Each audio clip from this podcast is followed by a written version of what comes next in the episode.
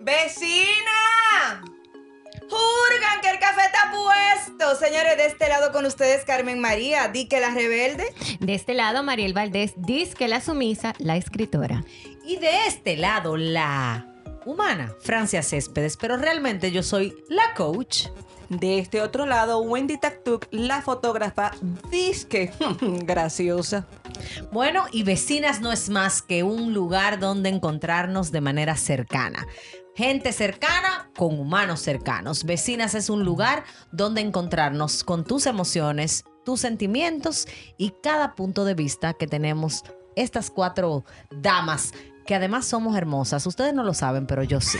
Así que Aquí estamos, las vecinas. Y si te gustó lo que escuchas, pues compártelo y aparte de eso, suscríbete a todas nuestras plataformas digitales. Recuerda que estamos en Spotify y en las demás.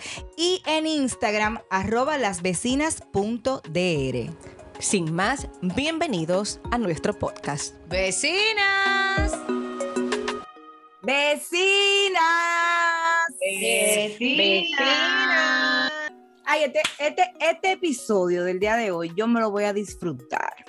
Yo me lo voy a disfrutar porque yo soy, no sé, eh, extraño tanto a, a esa niñez, esa eh, época de teenager de antes versus a la de ahora.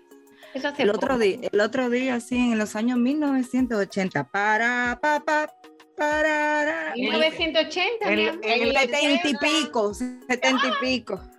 Bueno, No, pero yo, miren. mi amor, yo Bueno, no tenía ni el primer diente afuera. edad de infan, de, de, de, de infancia. Claro, No, si yo nací en el mil, claro, Francia, No, si yo nací en pero el, ven acá. Francia, si yo nací en el 1971, en el 1978 yo tenía siete años, yo estaba viendo muñequitos ya y vaina, dime. A mí me habían planificado cuando tú naciste. Ajá, Dios mío, Carmen. Dos Dios. Carmen que Pero yo, ella yo- tiene un hashtag que yo dice nací 40 cuatro y, años después que tú. no hay 40, y- problema. 40 y pico y qué. Ahora va a ser. Bueno, mi amor, y, pro- y próximamente va a ser 50 y qué, claro. feliz. Porque la rostra, mi amor. Miren, hoy vamos a hablar justamente de eso, de la diferencia eh, de los tiempos. Sabemos que los tiempos cambian, pero desde mi punto de vista yo creo, y mis queridas vecinas eh, me van a ayudar a ver si yo estoy equivocado o no, pero yo creo que hoy día como que nos hemos vuelto más permisivos en cuanto a lo que nuestros hijos ven, lo que nuestros hijos escuchan. O sea, por ejemplo, unos muñequitos que a mí me encantaban en mi época era Archie. Y Archie estaba enamorado de Verónica y que Betty era la Ay, yo no me acuerdo de Torombolo eso. ¿Cómo que no, Wendy? ¿Cómo que no, Wendy? No sé ni quién es Archie. Yo no me acuerdo de Mira Archie. Francia, Cepeda. Por Dios que no. Lo que pasa es que Francia no ve televisión. No, Francia no. no lo hablen en el... Échenselo a eso. No sabía quién era. Sí, mi amor, porque Archie todavía hay, hay serie de Archie en Netflix, o sea, dime. No, pero no Ay, de... esa no Voy a tener que buscar entonces. Voy a tener que Pero buscar. eh, lo que te quiero decir es Créame el que contexto de Archie. Que, ¿Cómo eran esos muñequitos? Archie era un grupo de amigos que estaban en bachillerato Ajá. y eh, estaba Archie, que era como el líder del grupo, estaba Ajá. Verónica, que era la popi del grupo, que- si O tú sea, lo ves, era- tú dices, ah, Era. Archie, eh, Carmen y quién más? No, Verónica. La Verónica. Yo no era popi.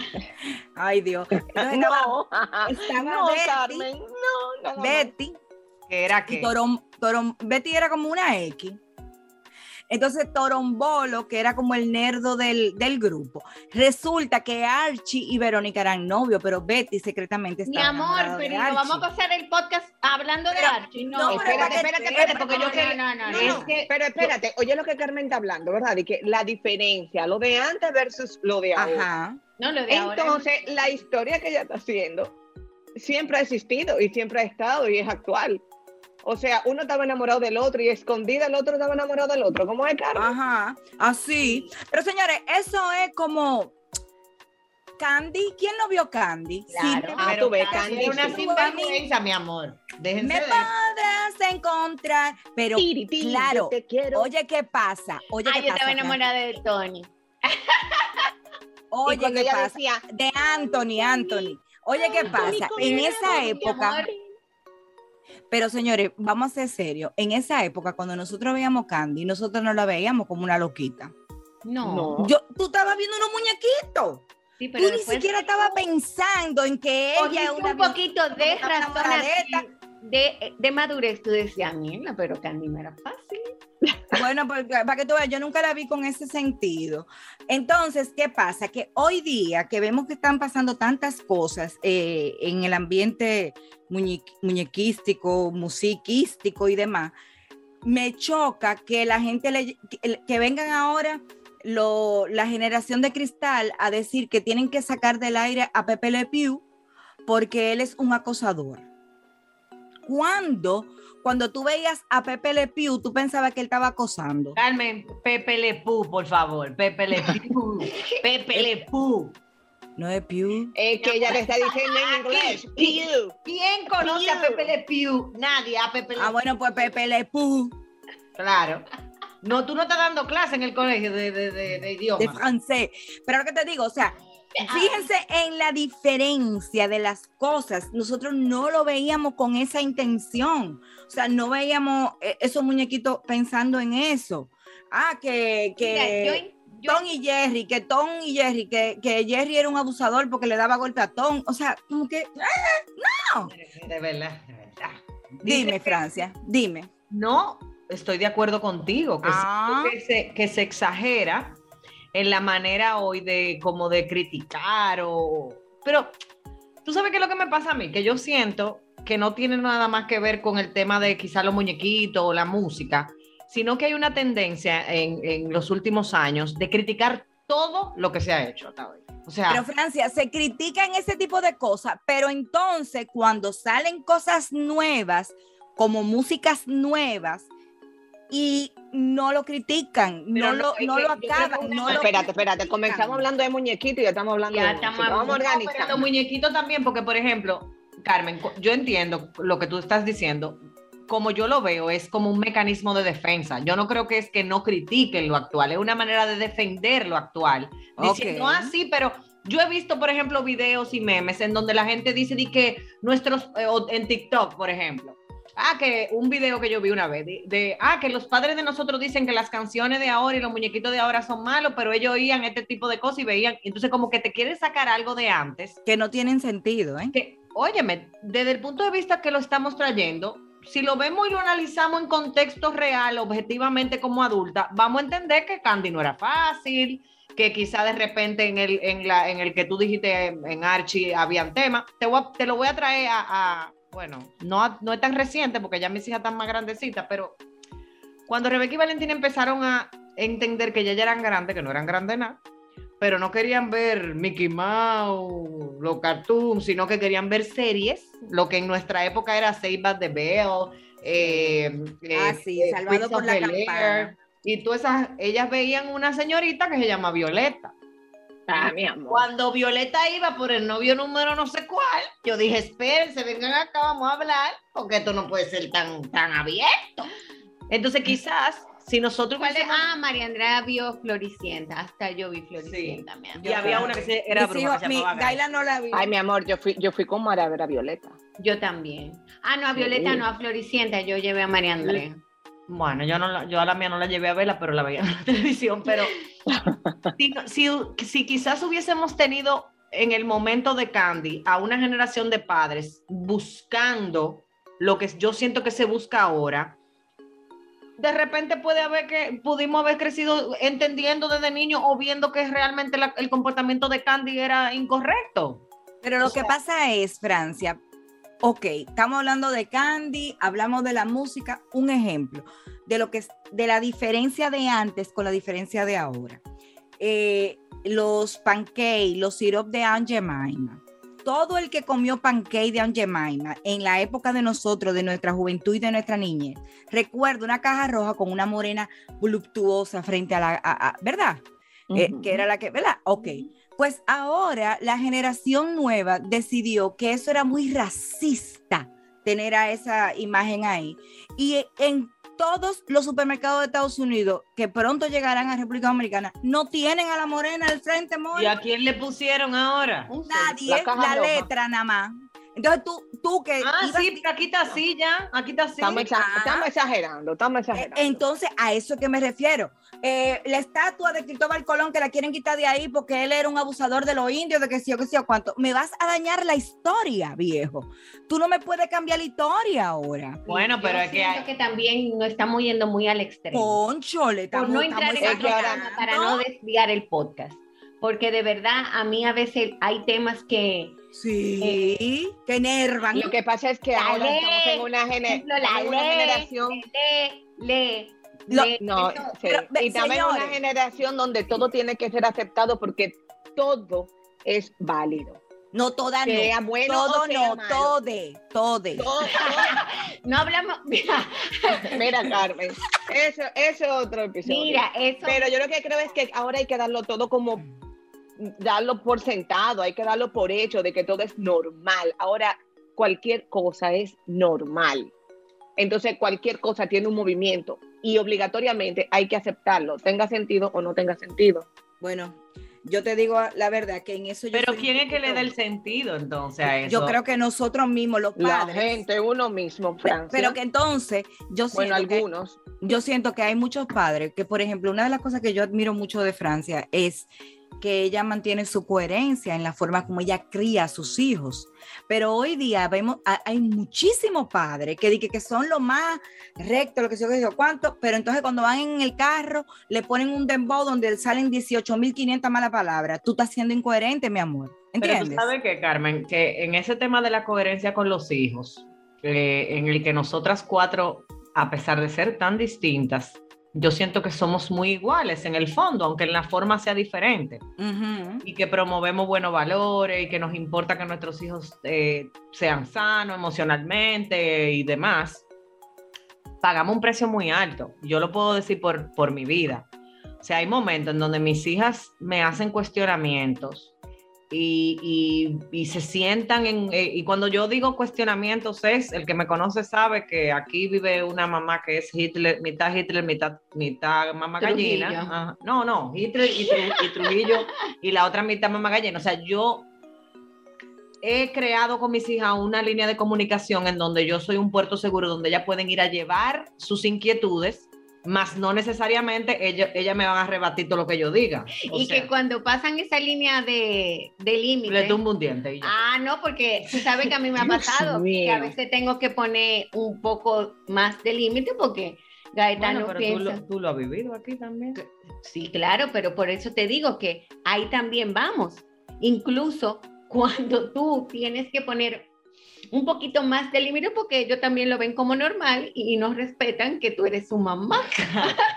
y te, te mandan unos stickers que tú dices, pero ven acá, amigo, ¿qué es lo que te pasó? ¿Qué Dime. Pero eso que tú decías, para seguir con la línea que Carmen decía con el tema de la coherencia, es desde mi punto de vista tan vital en las familias, con los esposos, con los, con los hijos, con los papás, con la muchacha que te ayuda, con el portero, o sea, como Claro, que claro. el nivel de coherencia que nosotros necesitamos tener, porque a veces tú vives en un edificio, en un apartamento, qué sé yo, en tu casa tú vives y tú tienes vecinos y tú dices, ay, ah, la señora de ahí al lado es cristiana, para poner un ejemplo. Sí. Pero resulta que de donde salen todas las malas palabras es de esa crítica. Ustedes vieron en estos días, vecina, por cierto, hablando de antes y de ahora, el video que salió el otro día de un señor predicando y, y en medio de la predicación una muchacha lo interrumpe y él la maldice. No. Ay, no. En serio, yo te lo voy a buscar video, se lo voy a mandar al grupo. Óiganme. Yo siento que, o sea, voy a aprovechar, Carmen, como para meterle esto al tema. O sea, ese tema de la coherencia, señores, desde mi punto de vista, es lo que va a marcar la diferencia en la vida de los seres humanos. Y siento que la incoherencia es lo que está permitiendo lo que Wendy dice, que todo el mundo vea como que todo es válido, todo es permitido, no importa, porque como yo necesito ser aceptado y la mayor raíz, o sea, yo siento que una de las heridas emocionales más presentes en, las, en nuestro país es una raíz de abandono y de aceptación o de rechazo. Entonces, cuando la gente opera desde su herida, desde yo, desde niño, estoy buscando la, la aprobación de mi papá porque no tuvo, de mi mamá porque no me aceptó, pero además yo tuve una familia que me abandonó y mi mamá se fue a buscar mejor vida o mi papá se fue, bla, bla, bla, bla, bla. esas historias que más se repiten. Tú, tú hablas desde tu herida y todo lo tuyo es todo lo que yo viví, todo tú no sabes. Entonces tú vives buscando esa aceptación y ese nivel de aprobación hasta cierto punto, cayendo en la incoherencia, porque al final tú no crees en X, pero tú te montas en esa ola. Ustedes quieren una cosa más contagiosa y que se pegue más rápido que un dembow malapalabroso. Eso tiene una mezcla que yo digo que, que veneno que le ponen que- y uno arranca como a mover el hombro ahí, taca, taca. Y mientras, y mientras más sucia esa letra, más buena la música. Sí, realmente. Mientras más vulgar, más Tú pega. sabes que yo honestamente trato de ni siquiera consumirlo ni escucharlo, por eso mismo, para no caer quizá en la tentación de que se me mueva el hombro. Y, y no es que yo soy cien- no es que yo soy de que la más cuadrada de la bolita. No, pero espérate, se te puede mover el hombro, aunque tú no estés de acuerdo, porque tú estás viva y te corre sangre. Claro. pero tú sabes qué mover. pasa. Es que Ahora, yo, yo me, consumirla, consumirla es lo diferente. tú sabes qué ¿Cómo pasa? tú puedes? cómo- ajá. yo me rehuso, Wendy, a montarme en la ola de que eso es lo normal. Yo, de verdad, a mí me han mandado, me han compartido en grupos eh, los videos de, de, de cualquier exponente urbano de allá, por decirte, ¿verdad? Y yo de, no le voy a regalar un view, te lo juro que no lo evito, te lo juro que no lo evito. Sí, Carmen, pero estamos hablando de que llegamos a la casa de un amigo que quizá no tiene nuestra misma manera de ver la vida. sí. Pone una que tu- Pone una música y tú sales de ahí, mira, y tú te montas en el carro y tú comienzas a decir, ¿qué te tan, tan, pum, pam, pam. Pero te voy a decir, y te la pasan eso. no, no sé, pero óyeme, yo lo he dicho varias veces en, el- en los episodios, entré a la ola de TikTok por cuidar a mis hijas. Cuando, eh, cuando vino la pandemia, que yo abrí esa caja de Pandora, yo después que la abrí, yo no sabía por dónde meterme, señores, porque es lo que yo le digo a la gente, o sea, pa- para ser papá no hay manual, pero hay manera de educarse. Exactamente. Y, y yo, eh, como que una de mis hijas, que es la que más proclive a ese tipo de cosas, porque a la otra ni le importa ni le interesa, pues yo la acompañé a descubrir cómo, cómo pudiéramos darle un buen uso al TikTok.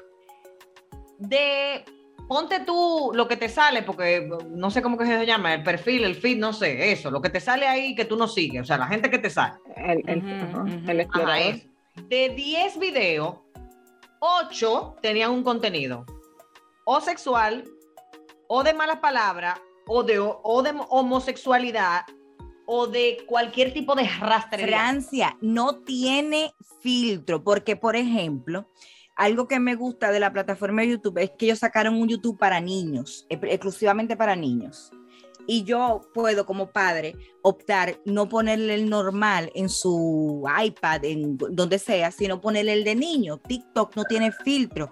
Un día yo iba en el carro con mi hermana y mi sobrinita de 8 años que tiene TikTok, que yo no estoy de acuerdo para nada con que 8 años usted tenga TikTok, No, ¿me entiende? No se Y sabe lavar con- la nalga y tienen. Pero Dios mío, Francia, oye lo que, oye lo que, yo me quedé horrorizada. La carajita viendo TikTok y yo estoy sentada al lado de ella. Y yo me quedo mirando y en Yo uno espero que ella no esté TikTok- oyendo este episodio con la niña al lado, ¿viste? No, yo espero. Pero, pero yo me quedo mirando la carajita y veo el celular, porque ella tiene celular, gracias. Y veo el celular y ella está viendo TikTok y en el celular aparecen dos muchachitas, eh, ¿qué te puedo decir? 17, 18 años, no, más de ahí, eh, haciendo un bailecito, ta, ta, y besándose. Y yo me quedé. Carmen. yo me quedé, yo, ¡Mare! ¡Quita esa vaina! Carmen. Histérica, yo me puse histérica. Sí, pero yo te voy a decir una cosa, ahí la culpable es Mari, ¿eh? Pero, Pero sí. es que, es que, ¿qué madurez tiene esa niña para entender que con ocho años esa vaina? Pero te espérate. Por ¿cuántas de-. ¿Cuáles de ustedes, vecina, vio la serie Full House? yo, claro, yo la, La vi. versión moderna que se llama Fuller House. Ah, esa yo no la he visto. Yo estaba con una de mis hijas que estaba malita, ese día no fue al colegio, de todo hace un par de años atrás, acostada aquí en mi pecho y ella me dice, ay, vamos a ver esta serie, mamá. Y yo, así, mi amor, ponle, ese de mi época. Yo creyendo que me la estoy comiendo. Que mi hija iba y yo vamos a ver una serie de mi época. ¡Sorpresa! Mi amor, las dos fulanas, que eran las dos adolescenticas, arrancaron a besarse. Tú supiste que a mí el corazón... No, Sí. es que Entonces, ta- Oye una cosa, cuando yo digo este tipo de cosas en algunos ambientes, yo he recibido la crítica de que, ah, porque tú quieres criar a tus hijos en una burbuja. No, para nada, todo lo contrario. Yo quiero criar a mis hijas en un mundo en donde ellas vayan recibiendo la información de acuerdo a la formación. Porque la información sin formación es muy peligrosa, señores. Francia, yo te tengo una pregunta. Como profesional y como madre, y como madre, yo te, yo te pregunto, ¿qué tú piensas de este nuevo movimiento de inclusión donde en todos los episodios de, de, de, de serie, de muñequi, hasta de muñequitos, eh, te dejan entender que o que el muñequito es bisexual o que Te por dejan esto- entender, no, te lo muestran a te la lo franca. muestran, exacto. Y que es normal, o sea, es algo normal. Porque ellos dicen, esta nueva generación dice que te debemos normalizar eso. ¿Qué, ¿Qué te parece a ti esto en cuestión de muchachitos que no tienen la madurez para digerir ese tipo de información? Mira, yo pienso. que Espérate, fr- perdón, Francia, y yo le agregaría bajo ese mismo concepto, en el que tú estabas diciendo, yo dosifico la información para que vaya en la medida de la madurez de mi hijo o de la edad de mi hijo. Pero tú lo haces, pero quizás yo no lo hago. Y tu hija y mi hija se juntan. Entonces, mi hija tu hija aprende en mi casa cosas que hasta lo puede eh, aprender de manera incorrecta, porque lo está aprendiendo de otra muchacha. Claro. Ujú. Entonces, O ¿cómo tú manejas eso que hizo Carmen, eh, eh, eh, enlazándolo con esto que te dije? Yo creo que nosotros estamos viviendo en un mundo que quiere normalizar cosas que siempre han sido normales, pero que la gente ahora le quiere poner neón, eh, calcha y paréntesis y todos los signos. O sea, hay como, hablábamos el otro día de la mentira, ¿verdad? ¿Cómo nosotros aprendimos que la mentira eh, estaba mal? En tu casa te dijeron no mientas, pero el- ese mismo papá o mamá que te decía no mientas, cuando ustedes iban llegando tarde al colegio, te decía, dile a la maestra que se nos pinchó una goma. Ajá. Entonces, eso mismo yo siento que está pasando ahora con otros temas, quizás de que tienen mayor impacto social, como el tema de eh, preferencias sexuales, vida sexual. O sea, yo entiendo que tiene todo que ver con el nivel de compromiso que tiene esta generación de adultos con la generación que está creciendo. Yo pienso que es, que es un tema total y absolutamente de compromiso. Carmen, sobre todo, me ha escuchado decir esto porque yo tengo años diciendo que uno de los peligros más grandes que yo siento que hay en esta generación de padres es que perdimos las convicciones y estamos criando en base a opinión y no a convicción y propósito. Ay, sí, sí, sí. sí, Entonces, sí. Cuando una familia, lo primero es que de mi- desde mi punto de vista, del de Francia, yo veo las familias como instituciones, como negocios, vamos a decirlo así, Ujú, para que la gente me ujú. entienda a qué me refiero. Una empresa, esa es la palabra que quiero usar, empresa. Como es una empresa, tiene que tener misión, visión y valores.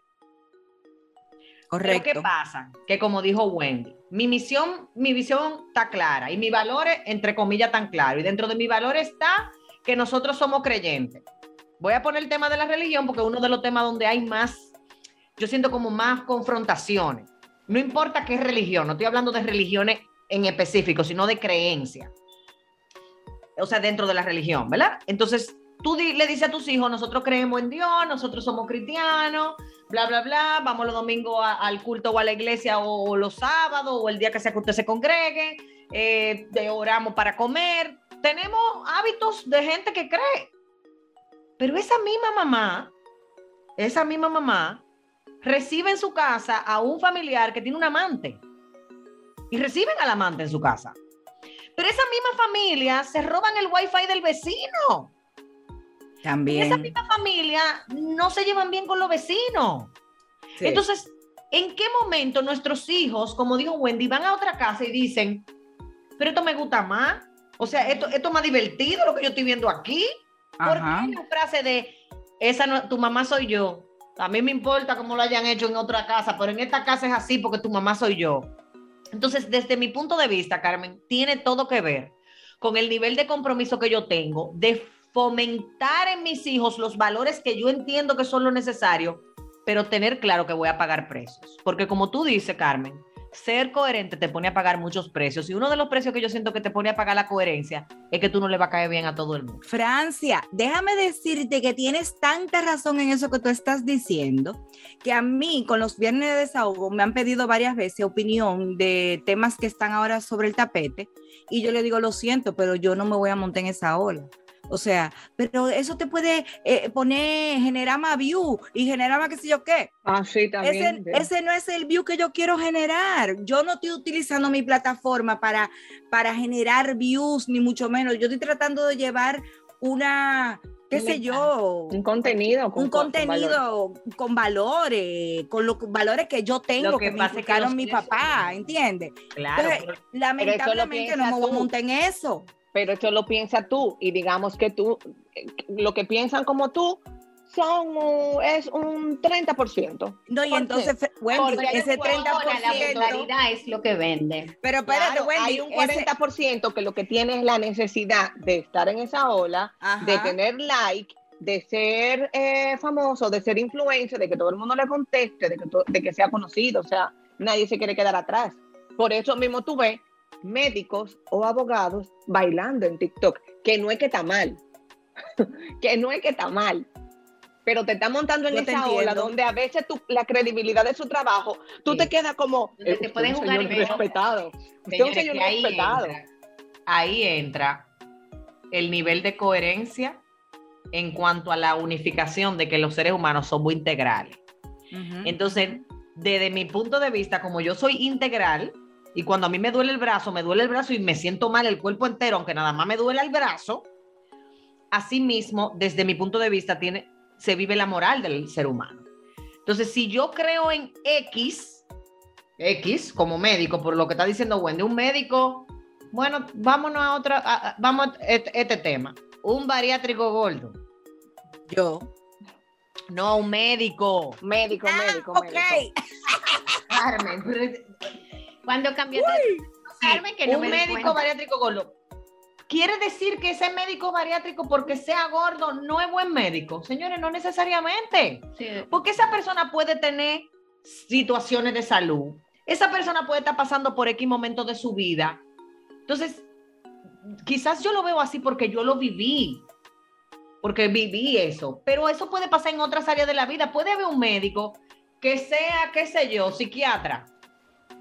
Ann Benjamin. Tú quieres una mujer más corita que esa doctora. Esa mujer Sí. un coro. Tú salí con ella, chulísimo. Y ella es psiquiatra. Y no todo el mundo quizás va a entender que en sus redes personales ella aporte desde su área de, de trabajo, pero también deje escapar la verdad de su corazón a donde Ah, ella pero tú dijiste en su cuestión personal, pero yo te estoy hablando cuando comienzan a promocionar su parte laboral, dejando Ah, a ver TikTok. ese, esa onda como personal, porque todo, todos tenemos nuestra Ey, alegría a nivel mira, no, la siga, no siga eso, porque ese es el próximo tema. Ese está bueno. Ese tema está bueno. De un profesional, cómo se puede mostrar en unas redes si tú dejas de creer en él porque está haciendo esto, está haciendo aquello. Ese es otro tema completamente diferente y está buenísimo porque eh, yo tengo el caso, por ejemplo, Don Freddy eh, fue una vez donde un, una endocrinóloga a rebajar, pero la endocrinóloga era, llenita, Francia. Y tú sabes que Don Freddy, siendo Don Freddy, Pobre mujer. pobre tú supiste, le dice que, ah, pero tú eres la que me vas a rebajar a mí, pero tú tienes que, pero ponte la, la dieta que tú me vas a poner a mí, póntela a ti. Y la Eva, tú sabes que lo cogió como, como un chiste y demás, y don Freddy llegó a rebajar muchísima libra con ella, honestamente hablando. O sea, la, la señora era tremenda profesional, ¿tú me entiendes? O sea, que ese otro tema completamente diferente. Bueno, pero- pero- volviendo al tema de los muñequitos, la Exacto. música y lo que estamos viendo ahora Ve- con versus a lo de 27 antes. minutos después, 27 minutos después volvemos a enganchar. Pero tú sabes qué es lo que pasa. Yo voy a decir mi, mi- un punto de vista que tengo con el tema de la visión de los muñequitos y la música de antes y de ahora. Yo no creo que ha cambiado mucho desde el punto de vista de fondo. Promoviendo la infidelidad, promoviendo las drogas, promoviendo la, la sexualidad, promoviendo lo que sea. Yo creo que es un tema de forma y de tolerancia.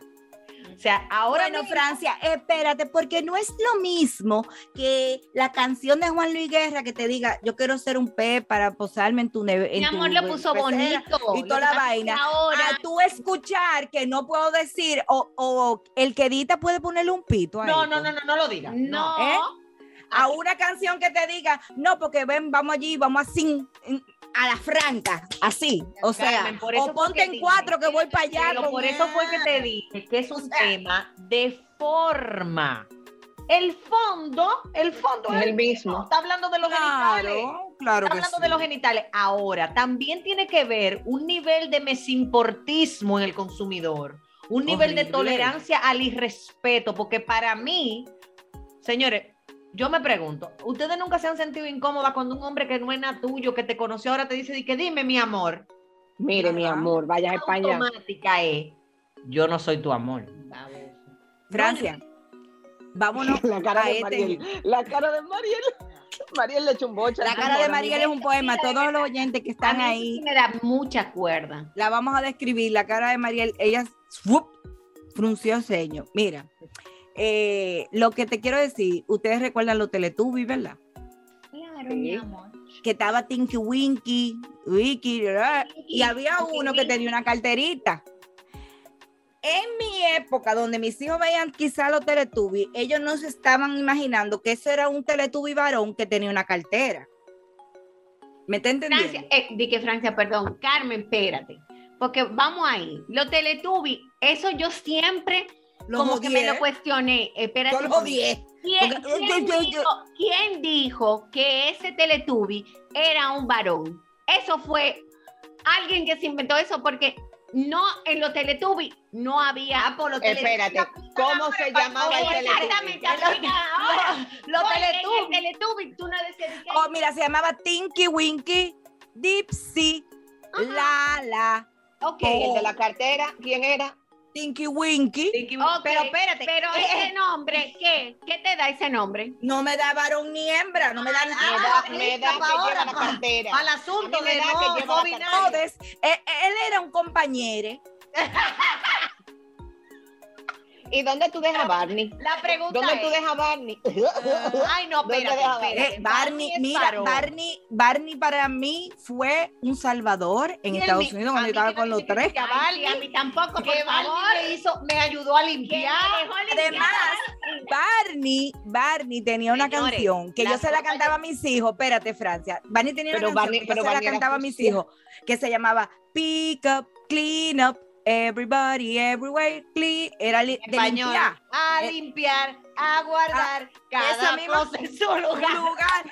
Y mis hijos, mi amor, yo empezaba a cantar esa canción, mi amor, y ellos empezaban a recoger su reguero. Bueno, yo, yo puedo decir que los muñequitos de la, que a mí me tocaron como mamá, o sea, si- con mis hijas, la mayoría eran bien, o sea, los que mis hijas veían. Pero yo tuve la oportunidad, volviendo a lo que estamos hablando de las múltiples maneras de vivir y de criar, donde mis hijas iban a casa de unos amigos míos, por ejemplo, y las, los niños de 4 y 5 años estaban viendo Bob Esponja, y en mi casa Bob Esponja estaba prohibido ¿Por qué? por las malas palabras y el doble sentido. No me gustaba, no entendía que... Ay, yo vi a pero es lo que te digo, pero yo no estoy diciendo que porque tú veas Bob Esponja- a mí me gustaba Calamardo. Ay, yo no lo soporto. Pero es lo que te digo, para mí, como yo, era- yo me he sentido siempre la administradora, junto a, a Raúl, obviamente, de la vida de mis hijas. Hay una época en la que yo me concentré en escoger de manera sabia y saludable todo lo que se pareciera a lo que nosotros como padres queríamos lograr. Entonces, por ejemplo, Bob Esponja, no estoy criticando al que lo ve, a mí no me parecía prudente que mis hijas lo, lo vieran. Claro. ¿No te imaginas los bollos que yo tuve con esa amiga mía? Porque ella me decía que yo era una ridícula, que yo... Bueno, de esa época que yo digo que yo vine con Colón, porque yo le decía, sí, yo soy ridícula, porque que yo vine con Colón, la pinta la niña de Santa María, yo soy atrasadísima, déjame así. Pero yo pagué mis precios quizás por ser tan cuidadosa y mi amiga que fue más abierta está pagando otros precios. O sea, al final, nuestros padres y nosotros hoy como padres hemos pagado los precios de las decisiones bien y mal que hemos tomado. Entonces, exponer a nuestros hijos a esta nueva generación de música explícita, como decía Carmen, de muñequito también explícito, donde hay escenas, yo pienso que lo único que hace o que debería provocar en nosotros es compromiso de estar, de garantizar que mi hijo cuando reciba información va a tener la, la formación, o sea, el filtro, señor, el colador, el cerebro, es como un colador donde usted cuela el, el limón y la naranja. Si usted no le hace esos filtros pequeños, cualquier cosa se va por ahí. Entonces, garantizar para mí, más que criticar que todo está mal, que el mundo se va a acabar, que, ok, eso es verdad. Como yo no puedo cambiar el, el mundo, pero sí puedo alfombrar, sí me puedo poner unos zapatos. Entonces, ¿qué yo procuro? Que cuando a mis hijas le llegue la información, señores, hasta a mí, porque era lo que yo le decía ahorita, tú sabes las veces que yo me he descubierto cantando cosas que no debo cantar, porque la oí tres días seguidos en TikTok. Claro, claro. Yo pienso que, el nivel, que lo, lo que nos debería pasar, o, o es mi sentimiento, ustedes digan lo que le pasa a ustedes, cuando yo veo todo lo que está pasando y, y me enfrento a videos de niñas eh, bailando de manera de compuesta o me enfrento a muchísimas otras cosas, yo lo que siento es un peso enorme y un compromiso enorme con hacer yo algo diferente, empezando por mi casa, o sea, filtrando y dándole a mis hijas la, la opción de que aprendan desde la edad que tienen, no qué pensar, sino cómo pensar. Y nada, nada, es que yo, yo, yo quería ver si ustedes piensan diferente. ¿A ti qué te provoca este sentimiento? ¿Compromiso, impotencia? ¿Tú qué sientes, Mariel, con lo que, con lo que se está viviendo en cuanto a la diferencia de antes versus ahora? Mira, es que yo siento que eso más, eh, que me hizo tan grande. Y a mí como que esa, esta época, bueno, con Gaetano sí, me da mucho pique cuando me pongo. que mami, ven a escuchar una letra hermosa que te voy a poner. Qué Está de todo. Ven, ven a oír la mami que está de Ven a escuchar y yo escucho, yo, yo misma a mí me indigna de verdad, eso me indigna. Digo yo, Gaetano, ¿en serio que tú estás escuchando, tú escuchaste esa música? O sea, tú estás promoviendo, y le dije que yo espero, Que tú no se la mande a más nadie. no, no, no, bueno, eso no estoy Eh, pero por lo menos que tenga la conciencia de que eso no es música. Para mí eso no es música, lo lamento. No, Para yo, mí eso no es música. yo debo de, yo debo de agradecerle a Dios, a la vida, a Buda, a, la, a toda la gente que están por ahí. Yo tengo que agradecerle A toda la gente. a toda la gente que están por ahí, porque gracias a Dios, eh, la cultura musical de mis hijos, eh, ellos adoptaron la cultura musical de su papá y de la mía. O sea, ellos se escandalizan, incluso el varón de 21 años me dice, es que yo no lo puedo creer, que yo estoy, no, o sea, y él oye su bachatica y su cosa, pero Sí, con eh, Carmen, diferente. eso te pasa con los grandes, que a mí me pasa con los grandes, porque yo tengo el Gracias a Dios, hija. es música clásica, que le encanta eso. María Andrea, que es muy selectiva con el tipo de música que, que Que escucha. consume. Pero Max, te va a pasar con Max, porque Max en este momento se está moviendo en un medio que lamentablemente es eso, Es lo más que se escucha. Claro. Exactamente. Bueno, señores, vamos a cerrar esto. Vamos a cerrar esto. Vamos a hacer el colmado. Y como Sí. diría Rafael Céspedes, mi papá, padres, cuidémonos de que no se nos haga tarde muy temprano. Vecinas. de- De- Vecina.